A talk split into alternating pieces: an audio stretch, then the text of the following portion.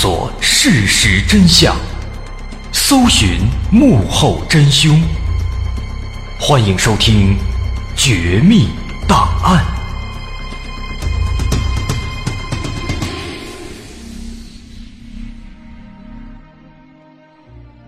毫无疑问，这段录音的出现，让这整起事件开始变得有点离奇了。那对这段录音的内容和他的表达呈现的方式，警方也做了相应的分析。但是越分析发现越奇怪。首先就是这个森田圣言他在录音当中这个喊话的状态，为什么要一字一顿的呢？什么情况下我们会这样喊话呢？通常来讲，为了让声音传得更远，让远处的人能够听到我们说的话，我们才会这样一字一句的说。那么森田圣言当时他是在对远处的谁喊话呢？我们不知道。而且，您听他这个状态啊，他这个一字一顿的情况，实在是有点夸张。比如这个录音里面这开头，他说这个 SOS，一个 S 的音，他都要分成 I 和 S 两部分来喊，您听听。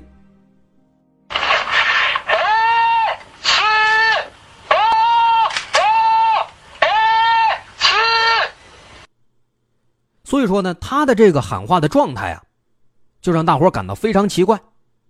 他为什么要用这样的方式呢？而且，他是在对谁喊呢？起初很多人都觉得他可能是在对天上的直升飞机喊，但是后面深入研究之后，大伙发现这个问题好像没有那么简单。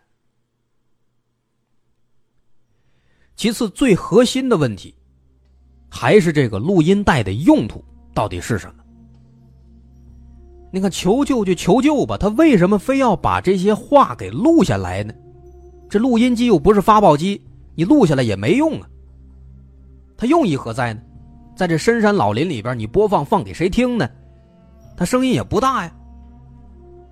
那这个时候啊，有人就提出了一种可能，说也许啊，是这森田圣言当时在求救的时候，慌忙当中不小心。按到了这个录音的按钮，哎，也就是说呢，这段话是他不小心录下来的，他自己不知情。但是啊，用过这种便携式的小录音机的朋友肯定都知道，一般来讲啊，这个便携式的小录音机，它为了防止用户哎不小心点上录音了，把这个原本内容给抹了，给覆盖了，所以这个录音机在生产的时候呢，都会设置一个功能。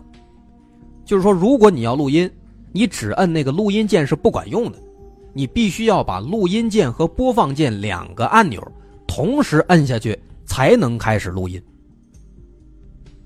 而且那个年代那录音机那键盘都是机械式的，你同时按下去还挺费劲的。所以说，因为不小心才把声音录下来，这种可能性其实非常非常低。那么这种可能性排除了。他为什么要录这个求救的话呢？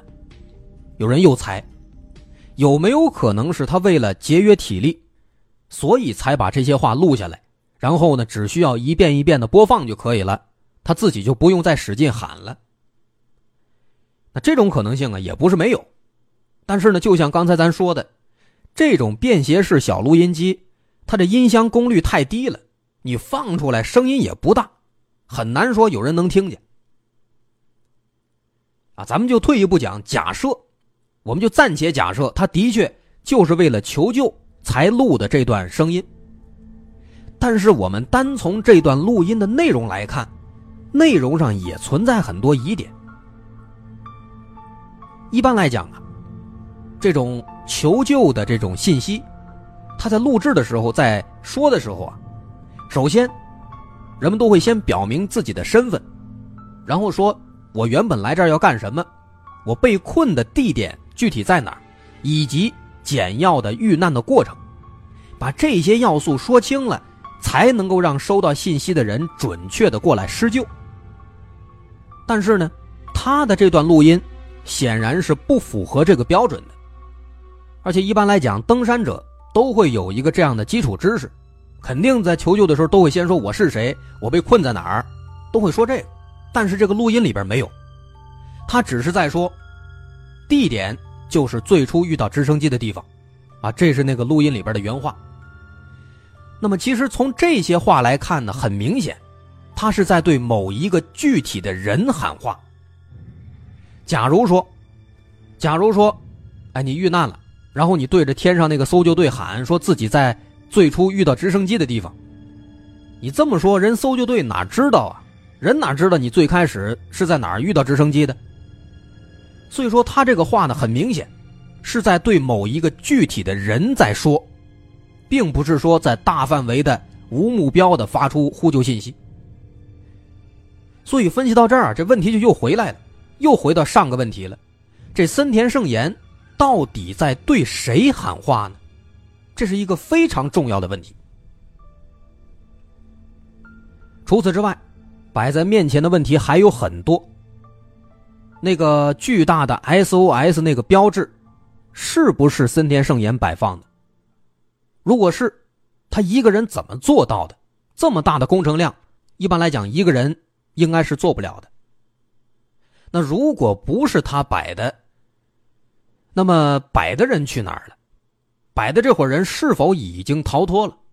如果没有逃脱，那这伙人的尸体在什么地方？为什么搜救队在这搜了好几轮，只发现了森田圣言一个人的尸体？而且更加诡异的是，这个 SOS 这个标志它出现的时间。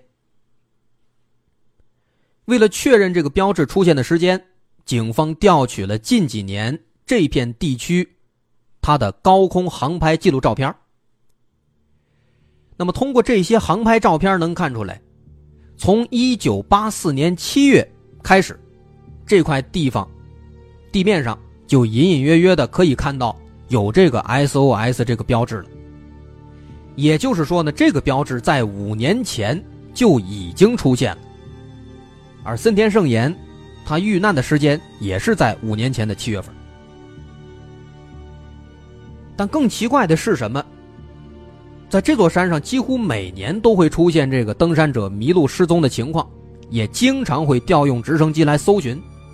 可是这几年以来，直升机却从来都没有看到过这个标志。既然说它出现了五年了，为什么这几年直升机一直没看到呢？不科学。再一点，一九八四年七月，这个标志出现了，同时也是在这个时间。森田圣言失踪了，这两件事情是发生在同一段时间当中的，都发生在七月。而且警方也分析了这些树木的腐坏程度，推断这些树木的确是在五年前，在八四年被砍下来的。也就是说呢，这个 SOS 这个标志，它要么是死在附近的森田圣言自己做的，要么就是同时期。被困在山里的其他人做的，这个分析目前没毛病。但是，最让人感到细思极恐的是什么？警方调取了1984年7月份的所有的失踪人员记录，发现，在那个月份，甚至在那一年，只有森田圣言一个人失踪了，没有其他人失踪。既然说没有其他人失踪，那么这个标志是谁做的呢？总不可能有人过去摆着玩吧？不可能啊！总而言之呢，警方是分析来分析去，始终没结果。后来他们在这个 SOS 这标志附近又做了一轮搜索，但是还是没有发现更多的线索，也没有发现其他人的遗体。那么这起事件呢，最终也只能是以确认森田圣言遇难死亡而结案了。不过呢，哎，亡羊补牢为时未晚。后来他们把这个巨大的 SOS 这标志给拆了，还在这个登山路线上，哎，设置了更多的绳索和指路牌，避免再出现类似的情况。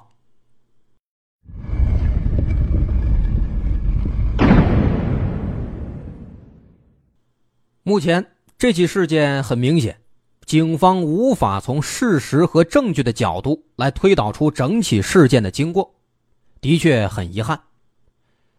不过没关系，那我们自己不妨就从现有的线索出发，我们自己来试着推测一下，当年森田圣言身上到底发生了什么，这个 SOS 标志到底是谁做的？那在进行推测之前，我们首先要确定一点。森田圣言当时他到底是自己一个人来的，还是好几个人一起来的？那么对于这一点，我个人更倾向于后者。为什么呢？我们仔细回听录音的那段话，从那段话里我们能够找出一些端倪。那段话里面有这么几个关键信息：首先，森田圣言在录音当中表明，我在山崖下无法走动。其次，他在录音当中表明了自己所在的地点，他是这么表述的：“他说，地点在最初遇到直升机的地方。”最后，他在对某个人说：“请把我吊上去。”那么，在之前的分析里面，我们也说了，他的录音的内容的这种表达方式看起来不像是撒大网似的发出求救信号。反而像是在对远处的具体的某个人说，而且这个人很有可能跟他是认识的。为什么呢？因为他说地点在最初我们遇到直升机的地方，也就是说呢，当时有人跟他一起可能看到过直升机，在那个地方。那么根据这一点，我们就有理由假设，森田圣言跟他一起来的还有其他的伙伴。哎，然后。我们再对当时他的行动路径做一个大概的推测。在一九八四年七月份的一天，森田圣言和朋友们一起攀登旭月山。可能这些人都是第一次来，对地形不太熟悉，所以他们在沿着登山路线往上爬的时候，被那块假的金库石成功误导了，走到了深山老林当中，迷路了。一天之后，他们还没有回去，于是救援队就派出直升机去搜寻他们。那么当时呢，森田圣彦和朋友们在一个山崖附近看到了天上的直升机，于是他们大声的向直升机挥手呼救，但是很可惜，直升机没有发现他们。然后我们后面的推测就要分两种可能性了。第一种可能性，因为直升机没有看到他们。所以他们找了一块开阔的草地，砍下很多树干，摆出了那个巨大的 SOS 求救标志，希望直升机再来的时候能够看到，把他们救出去。然后第二种可能，说这个标志呢不是他们摆的，他们应该也没有发现这个标志，只是继续想办法寻找出路。那这两种可能性，不论是哪一种可能。都不影响我们后续的推测。当然，如果您问我个人，我个人还是倾向第二种，这标志不是他们摆的，而且他们也没有看到。那么再之后呢？哎，可能这个森田圣言和朋友们遇到了某些意外，有可能是一场暴雨、一场山洪、一场泥石流，就导致森田圣言和朋友们走散了，并且他失足掉下了山崖。那么这次失足坠落，可能让他的腿部或脚部受伤了。因为他在录音里面当时喊话的时候说了这么一句话：“他说我在山崖下无法走动。”在森田圣言和朋友们走散失踪之后，朋友们可能尝试着去山崖附近寻找过他。这个森田圣言呢，当时在山崖下面。很可能也看到了朋友们，于是他就对着朋友大声的呼救，对着朋友说：“我现在在什么什么地方，请把我吊上去。”所以说，在磁带里面，他大喊说自己在山崖下面，在最初遇到直升机的地方，因为一开始他们看到直升机就是在这个山崖附近，但是没想到啊，他呼救了半天，朋友们还是没有听到。他只能继续的大喊，可是呢，长时间的大声呼救让他意识到，体力会被迅速耗尽。可是他手上呢也没有喇叭，没有别的扩音工具，于是他只能够把录音机拿出来，把这些求救的话录下来，然后不断的播放，希望朋友们再过来寻找自己的时候能够听到这录音机的声音。啊，虽然说录音机声音很小，但是聊胜于无啊，这也是他仅有的希望，因为除此之外他没有别的任何工具了，总不能坐以待毙。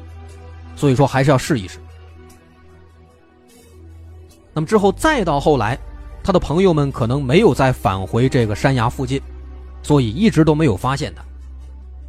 他的朋友们继续往其他地方寻找出路，哎，最终成功获救，自己走出去了。所以唯独这个走散的森田圣言，他还被困在山里。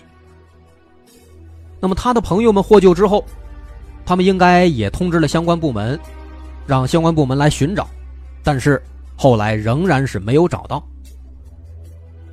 那另一边，被困在山里的森田圣言很绝望，在原地等了一段时间之后，他认为自己不能这样等死，于是开始向其他地方慢慢移动。哎，然后他就遇到了那幅巨大的 SOS 求救标志。那这个巨大的标志，肯定比他那录音机要醒目多了，于是。他就在这个 SOS 标志附近等待救援，却没想到这一等就是五年。五年之后，他早就饿死了。那以上，这也许就是森田圣言身上曾经发生的故事。这是我们结合现有的线索和信息做出的最大程度的还原和推测了。不过至此。这个工程量巨大的 SOS 标志到底是谁做的？我们还是没有搞清楚。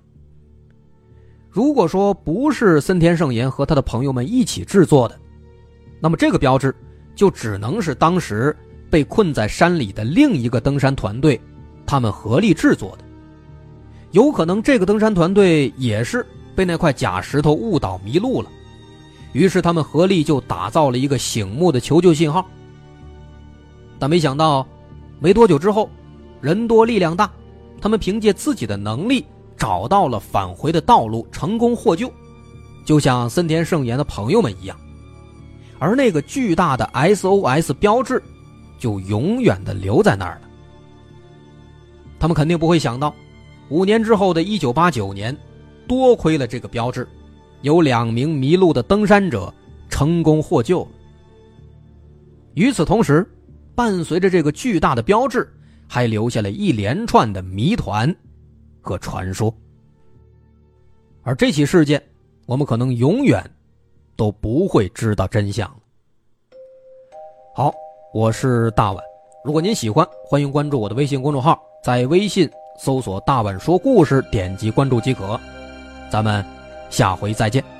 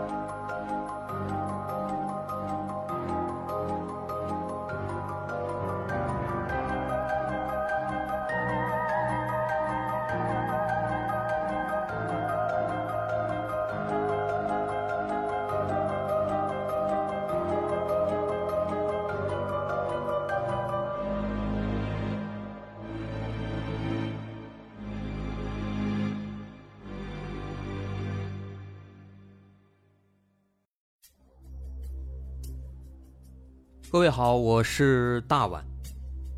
我们的《绝密档案》在喜马拉雅已经陪大家走过了一年多的时间，一年多的时间，我们更新了一百多期节目，在这一百多期的内容里，我们讲述了各种各样的怪奇事件。那在今后呢，我们也想尝试去做更多的其他类型的内容，比如一些自然怪象，比如有一些名人的黑幕，或者说是黑帮的发迹史，亦或是各种悬疑大案，以及更多的其他题材的探索。针对这些内容，目前我们也已经有了一个大概的规划。我们将会把这些内容做一个大概的整合，放在之后我们即将推出的一个新的专辑当中。这个专辑的名字暂定叫做《绝密档案：深夜调查局两百家尘封的未解之谜》当中。